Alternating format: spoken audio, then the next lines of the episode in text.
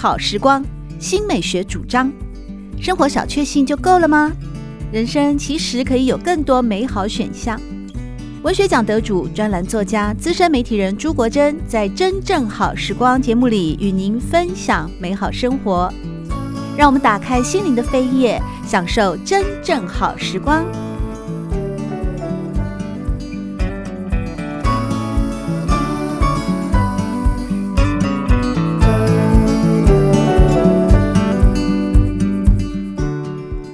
友们好，欢迎来到《真正好时光》，我是朱国珍。在今天，我们邀请到现任联合文学杂志副总编辑，同时也是知名的小说家许立威，和大家分享他的长篇小说《我有一个关于不伦的小问题》。在节目的上半段，立威有跟大家分享，其实你比较想要处理的就是一些关于女性的。在当代，或者自处，或者是处境，或者是遭遇，或者是心路历程，在你这个时代的年轻一辈的创作者，你刚刚有提到那个呃书写的类型文学非常的丰富啊，突然让我想到了在先秦时代，有点像先秦时代诸子百家的那种。你怎么看待现在的一种文学时尚或文学潮流呢？哦，我觉得好像从我开始做文学杂志以来，文学已死或者没有人要看书这件事情已经被讲很多次了。这样子，对、啊、对对，我好像一直会听到这样子的讲法。嗯、但我又一直，或者是像现在 ChatGPT 出来，大家就会说，哎、欸，那作家会灭亡这样子。对，那我自己不，嗯，我自己都会觉得这个讲法是一种。制造恐慌，就是这这一种制造恐慌的讲法，因为我觉得重点并不是说大家会死，或者说呃什么东西会消失怎么样，而是没有人要。读这些东西这样讲好，而是没有读者这件事情这样，嗯、但是真的没有读者嘛？事实上并不是的嘛。事实上只是因为现在有很多东西分开了我们的眼睛这样子。那我们有各式各样的影音媒体，然后我们有各式各样的网络频道，然后有各式各样可以发表自己想法的平台。就当每个人都是一个自媒体的时候，事实上也许，呃，事实上我也觉得说，诶、文学杂志它可能也不并不是像以前那样子的存在的。对，最单纯存在就给大家发表平台嘛。但是现在我们真的需要这个东西嘛？因为大家可能自己都有自己的发表平台，所以它最原始的想法或概念其实可能已经不是这样子的存在的。所以它，例如说，如果是以杂志来说，它可能就必须要转型，或者说，诶，它必须要用别的方式去介绍这些作家，或者用别的方式去做自己的专辑的想法。做自己的主题这样子，所以我觉得好像有点像说，诶、大家都在面临一个转换的状态。那我自己会觉得各式各样的主题，然后大家在通俗啊、类型啊，或者文学里面去找寻一个平衡感，是我们现在这一辈人，或是我我认为大家都已经做得很好的样子的做所做所做的一个功课，就是我没办法就是在那边。等待人来读我们的东西，而是说，诶，我们必须要做一点什么事情，然后让我们会觉得说，诶，这东西是可以阅读的，大家会觉得好看的，然后大家是喜欢的这样子，没办法站在这边等着别人来找我们，而是我们会去想说，诶，这样子的主题是现在需要的，或者说，诶，这东西是不是符合了我们想象出来的样子？这样子，我觉得好像都在一个不断的尝试的过程里面吧。嗯，对。许立威在二十出头的时候就得到多项重要的文学奖，例如在教育部文艺创作奖当中是以小说这个文类获奖，梁实秋文学奖是散文得奖，当然在时报文学奖也是散文。而你的写作啊的类型呢，除了散文，除了小说，还包括电影小说跟电影剧本哦，可以说创作非常的多元，小说剧本都能写。那对于小说，这个创作观呢？你的小说观，或者说你对这些文类的一些观点跟看法呢？哦，我觉得小时候可是小时候嘛，就是小时候以前就会想要尝试不同的文类吧，或者是写法这样子。那我比如说我自己也。写过诗这样子，就是看各式各样的写法。就是我觉得以前我们大家都会想要各式各样的尝试嘛。就是你修小说课就想写小说，你修散文课 想写散文。所以我觉得好像是一个机缘巧合下嘛。那我想要写写电影剧本，当然是因为有人找我才有这个机会写这样子。对，所以我觉得好像大家都还在不知道自己是什么形状，所以是多方去把自己的形状摸出来的状况。倒不对，好像我不知道有人会。一开始就会说自己想要当小说家吗？或者是这样，就是我觉得好像大家都是在一个在摸形状的过程去做这件事情的。那我觉得好像那样子对小说的想法是在长大，慢慢长大的时候开始去摸那个想法到底是什么。就是说，诶，你想要写这个小说是什么样子的小说？或者说，诶，你想要写，那对我来说，我现在想要做的事情好像就是想要写一个好看的小说，然后希望大家可以看下去。就是它好像就会变。反而会变成一个比较素朴的想法，就是想要被阅读，然后它是好看的这样子。那他如果可以在谁的心里面留下一个什么爪痕或是印记一样东西，我觉得就可以了。但我觉得好像小时候或者更年轻的时候，想要更复杂，想说啊，我要做出一个什么文学成就啊，或者我想要写出一个代表作啊，或者想要做出什么文学什么什么。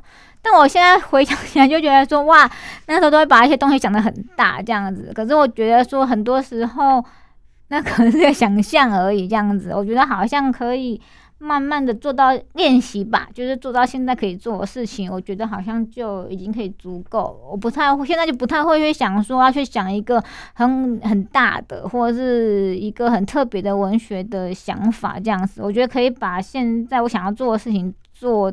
写出来可能是比较重要的事情，例如说我现在想要做的，可能就比较像是在一个通俗或者在纯文学里面找一个平衡吧。对，嗯、因为它这两件事情也不是纯然的对立的这样子。所以魁伟十年之后推出了这一本，嗯、我有一个关于不伦的小问题哦。你自己看待你的作品，特别这一本还是在你前一本你自己说完成了但是没有发表的嗯嗯那个作品之后，嗯，你。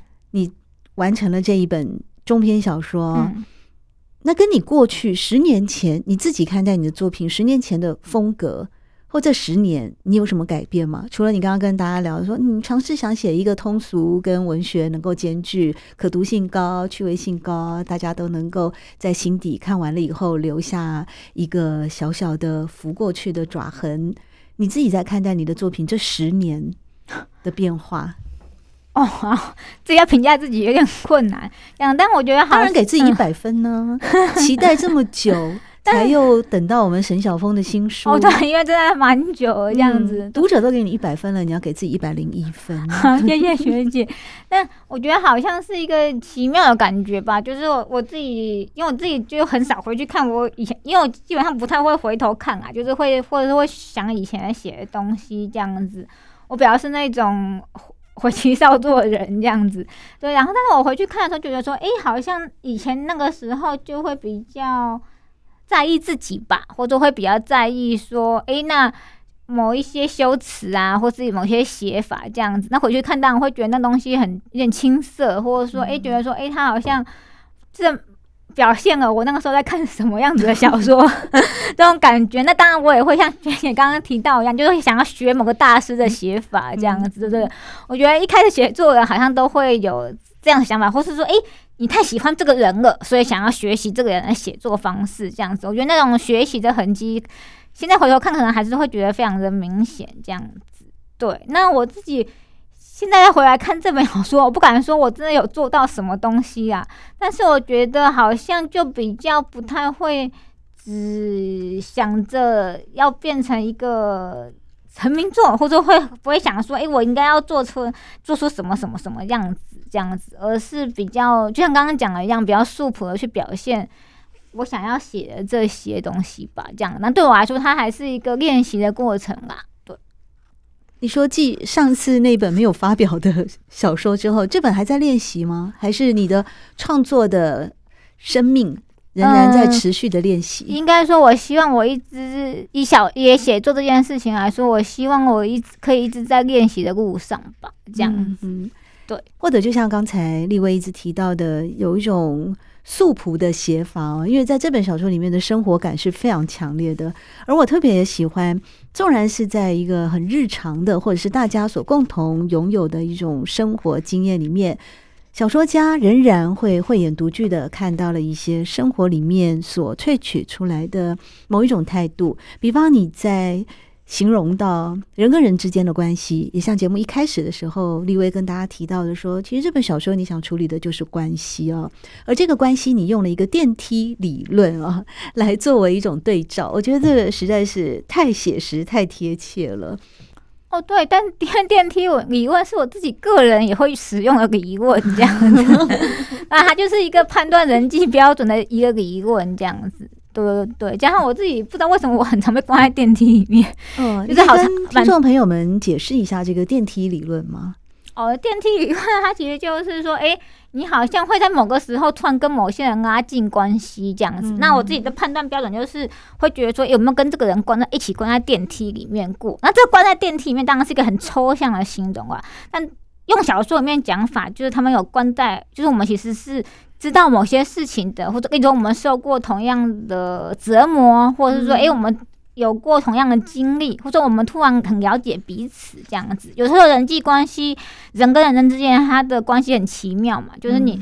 跟这个人好像没有经历过什么，但突然变得很好。也你也可能跟他同学三年，可是你完全不熟这个人，对 不对？也也是非常有这个可能性的。对，就是我觉得好像人跟人的关系是非常微妙，也不能有时候不能用时间长短来衡量它。那对我来说，它就是一个关在电梯里面的感觉，就是你有时候跟一些人，他就是在一个瞬间突然会变得很好。那你们发生了某一件事情，可能共享一片黑暗，或者你们经历某个磨难，或者你们一起去。去一个很难的工作，类似举了个例，像这样子的感觉，就是我觉得好像在这种微妙的相处的关系，你跟这个人的关系会发生改变。那这个不在朋友之间、情人之间、伴侣之间，可能都会发生这样子。那电梯是我自己在生活里面很常用的一个讲法，这样子。有的时候我会觉得说，哎、我跟这个人不熟，我就会说啊，因为我没有跟他关在电梯里面过，这样子，就是我自己会这样讲，或者我会觉得说，哎、这个人很了解我，心里就会默默的觉得说，嗯，这个人因为他。一定有跟我一起关在电梯里，这样。那事实上当然没有嘛，并没有实际那个电梯存在，而是我自己一个判断的标准。但这个东西也会很长的不准啊，就是它非常长的失灵这样子。那我自己讲给朋友听的时候，朋友都会觉得说：“哎、欸，这个东西很有趣，这样子。”所以我在写的时候会有把这东西放进来。嗯，因为那个电梯太抽象了嘛。虽然我我能够明白说，它就有点像搭公车啊。纵然我们在一部公车上面，嗯、可是有的人的。站就会先到嘛，有的人就是要到终点。电梯也是一样，即便一块在这个狭小的空间里面共度了一段升降的时光啊，但是我们所要去的楼层也不见得完全相同啊。有些人可能在五楼就下电梯了，有的人可能坐到了二十五楼才会下电梯哦。你在书里面你提到说，这个女主角啊，一开始跟那位叫查理的有妇之夫啊，嗯。有了互动以后呢，就对对方产生好奇了。于是女主角就会开始去 Google 他的名字啊，想要去了解他。那这个时候呢，嗯，她自己呢，女主角自己呢，心里面也是有非常多的内心小剧场哦。她说，在 Google。对方的这些来历就有点像是网络考古的作业，仿佛在看一个人婴儿时期的学步走，又像打翻了谁的抽屉。我时常怀疑，这个人跟现在传讯息给我的人是同一个吗？你作为一个作者，就创作者，跟这个书里面的女主角。生活化的经历，你有经过一些转化吗？作为一个小说家，虚构的故事里面的创作者，你如何将生命经验去转译成为小说里面的情节？我觉得好像就是把它，嗯，把生命经验转化成小说情节，呃，还是多少都会有一点类似的情境的投射，嗯、就是在这些人物设定的时候啊。嗯在这些去处理的时候，你你自己在作为小说家的我，跟现实生活中的我，你会很明确的去分开他吗？小说人物的那种柔软啊，受迫害啊，然后陪着他心疼之类的。哦，好像不太会耶。哇 对，如果是问这个的话，好像嗯，陪他心不不太会耶，就因为那是不是我造，这不是我造成的吗？对，就是这个主角的遭遇不是我造成的吗？对，我好像不太会这样。子，就是我觉得在写作的时候，好像我没有那么感性哎，就是我好像会比，但但我觉得有些作者是比较感性一点的，嗯，但在写的时候，好像是比较嗯、呃，怎么讲？就是、呃、比较理智吗？哎，或者是理智吗？就是比较平常的好了。对、嗯、我觉得好像是比较平常的去处理它。就这个时候可能需要这个角色，我就会让这个故事加进来，或者说，哎，例如说像我把电梯给它放进来，是我觉得说，哎，它好像蛮适合来形容人际关系的。然后那这个是我自己本人在使用里，我就把它放进来。那。嗯，像刚刚讲到一些设定啊，或者说形容之类的事情，好像也就是说，诶，我觉得这个时候需要这个，然后我可能对这方面的事情比较了解，然后因为需要关系，就把它放进来，好像比较像是这样子的的操，比较像好像比较像是这样子的操作。但是如果要跟着人物一心的，好像没有这么 这么感性，或对，好像没有到这个地方这样子。对对对。就还是以小说家之眼啊，小说家之笔啊，来面对你的。而且我觉得有的时候，当我们去写一个可能我们会认为跟自己很近的东西，例如这主角是女性嘛，然后可能跟我比较接近，然后。呃，很记东西，其实你会觉得离他很远。我不知道学姐你会不会有这种感觉？就当我们其实去处理一个，比如说，呃，我以前在散文里面会写我妈妈，或写我爸爸，或写我一些家庭的状况，或者说，诶，我在其他写作的时候，好像都会碰到。大家我们会很比较习惯动用自己的经验，可是不知道为什么我在写的时候，好像都会觉得说，诶，虽然我在写一个跟我很近的事情，可是我觉得在写的时候离他很远。我觉得这个好像是写作的一个好处吧。或者说，诶，写作带来的效果吧，就是我们在写的时候，其实不管我们是用什么方式来写作，那不管它的文类是什么，其实我们都会离那个东西是有一个客观的或是安全的距离，这样子。我我认为啊，我自己我自己是觉得这样子，就当你觉得你这跟这个东西好像很近，事实上其实它的心理距离是很远的。那所以这个好像是我自己在写作时候的想法，这样子。对，会碰到的状况好像比较像是这样。那你应该都是已经沉淀了才会写出来，因为我常常会写，像我一写到我爸爸，我还是会哭啊。那可能还有很多东西没有写出来吧？这显然还有很多还没有沉淀好。对对，显然这东西还没还有很多东西没有写出来，这样。对，因为还不够沉淀，等到再沉淀的时候，就会像刚才立威跟大家说的，嗯，就会比较冷静的去把那件故事啊，那个事情说出来。再回到这本，我有一个关于不伦的小问题啊，我们从书名里面就知道它的。核心就是一个不伦的恋爱啊，但是又把它看成小问题这个部分啊，也是充满了吊诡的地方哦，可大可小，好像去隐喻着这个感情在人生命当中的重量。我后来发现到在书里面几乎有很多的故事都串联着第三者的出现呢。嗯、呃，女主角有一个有一个同学叫喜德嘛，哦。那喜德后来来台北找他的时候呢，就跟他聊到说，喜德有一个学妹，这个学妹呢，在当文化线记者的时候，就成为了主管的小三。嗯，结果两人分合不断哦。那所有的公司里面的人都劝他离职，因为那个主管实在是蛮渣的哦，到处留情。但这个学妹呢，也是很有 guts 啊，她就说：“我不要离职，为什么呢？为什么不是他离职呢？嗯、难道因为他是男人，或他职位比我高呢？”结果无独有偶啊，后来这个喜德呢，也是又提到了另外一个人，也是他的写作方的学姐啊，最近请假，所以害他非常的忙。请假的原因是因为那个学姐的老公有小三，而她的老公是学校的教授，小三是系上的毕业生。回到女主角身上，她也是一个介入了别人婚姻的小三，所以在这个故事里面，你是这样子设计，好好好好许多的小三事件，几乎就充斥在书中人物的身边，这是有刻意去设计的吗？哦，对，都都已经这样讲了，当然是刻意设计的，嗯、并不是天上掉下来。但我要先讲一件事情，就是我写这东西完全就是虚构的样子。虚构的意思是指，哦，就是我自己，哦，我自己。呃，写了这个故事嘛，然后把里面的情节做一个虚构，这样子就是完全跟任何人是没有任何关系的，这样子，这个地方必须要先讲清楚。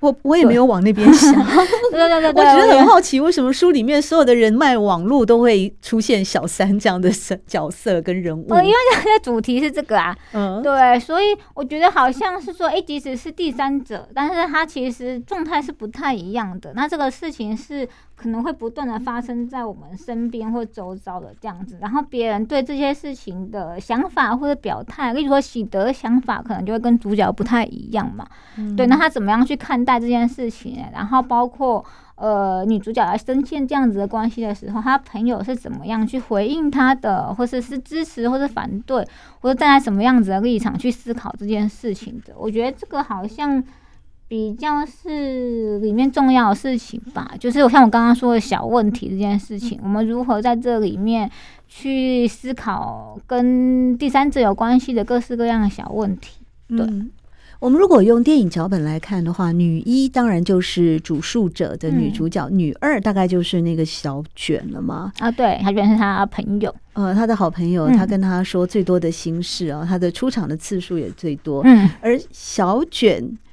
也是一个很有趣的人物，在他身上发生的故事就更特别。他本身就是有婚姻关系的嘛，对，他有先生，但是他跟他公司的女主管 J 哦发生了一段女女恋。其实小卷自己就是一个外遇者，呃，对啊，是是这样子。虽然他的对象是女生，呃，是的，是的，是的，是的，对，就是，咦，这个时代应该是，对啊，是是这样子的。为什么要这么设计呢？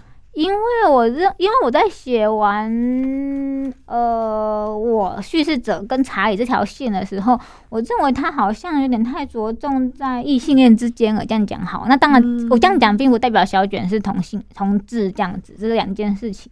对，就是我觉得好像他可以有另外一个光谱吧，就是这件事情。那现在当然是。比较开放的时代了，所以这件事情并不会发生在不伦或外遇，这件事情并不会只发生在异性恋，也会发生在同性同志，它是各方面。那他们在里面所受到的困难，或是也不困难，因为或者是痛苦，也并不只是完全是因为性别，那有的时候可能是因为婚姻，可能是因为这个结构下面的一个状况。嗯，所以我觉得好像设计成两条线是有必要的吧，而且加上如果都一直很集中在叙事者跟查理之间这条线，我觉得好像有点太空了，或者有点无聊啦，对所以我想要设计另外一条线去跟他做对比，这样子。那小卷事实上也是跟，事实上他其实就是跟。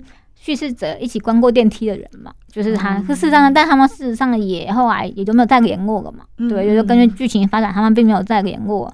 所以我自己都会也会觉得说，哎、欸，没错，他们有关过电梯，但但所以呢，那又怎样？他们最后还是就是形同陌路这样子，就是人生会发生什么事情并不知道。从电梯理论啊，到后来不断出现的小房间，像是书里面会形容。女主角和查理之间不是关系的恋爱，是小房间里的恋爱，以至于到后来，当女主角发现她的情感投入的越来越深的时候，她形容一天的时间开始分为见到查理和不见到的，又分为气愤于见不到的和安慰自己见不到也没关系的。这是一种全新的时间分类法。我的眼前有很多格子，格子之内又有格子。我离开床的下一秒就开始想他，花很长的时间慢慢回想在一起时的情景。这当然就是有一个空间哦，所以我前面提到，就是从电梯理论衍生出来的许多格子啦、小房间啦、空间啦等等的哦，这是一个非常有趣的一种隐喻哦。另外就是为什么你要写这个女主角到最后还是一步一步的陷入到。一般人都会陷入到的最后的那种，像刚刚我讲到的，他开始呃会去不断的思索两个人。一开始本来不就是去想。去尝试一段关系，我可不可以很理智的、很冷漠的，或者是很超然独立的来面对？但是最后陷的最深的是他。当然可以啊，但是这小说大概一第一章就结束了，因为如果以学姐讲法，没错，对，如果是个很理智的人，基本上很理智的人应该不会陷入这个关系。再来就是他可能第一章就结束了这样子，对。所以我觉得，但也不能说是因为剧情需要，所以他必须要陷入这个关系这样子。那我想要表达的还是就是说，诶、欸，就是在你意想不到的时候，你以为不会，但是其实会。然后你以为你不会陷入这个恋爱，也许诶、欸，你可以只是性的关系，或者彼此开心关系，没有，就是人生就是这样，你不会知道说你什么时候会踩了这个东西掉进去这样子。嗯，对。好，最后来问一下，既然你在我有一个关于布伦的小问题之前，其实已经完成了一部长篇小说嘛？啊、嗯，嗯、那你接下来呢，在这本新书出版以后，后续是否启动了、重燃了你的创作之火呢？哦，我觉得好像 重燃创作之火有一点太了不起的感觉，但是我对我来说，我觉得就是希望这个小说小问题可以变成我的一个。呃往下一步的练习的石头，这样子，就是我可以踩，就就是我可以因为小问题，然后去写更长一点的小说，这样子。开始启动了吗？哦，没 没没这么快，这样子，可能下半年吧，这样子，因为好像全部都要打掉重练，这样子，我觉得好像。要学东西还很多吧，这种感觉。嗯，非常期待许立威继续带给我们非常优秀、好看、这么紧紧的扣人心弦，抓住了许多当代议题的小说。今天我们在真正好时光邀请到的就是小说家许立威，和大家分享他的长篇小说《我有一个关于不伦的小问题》。谢谢立威，谢谢。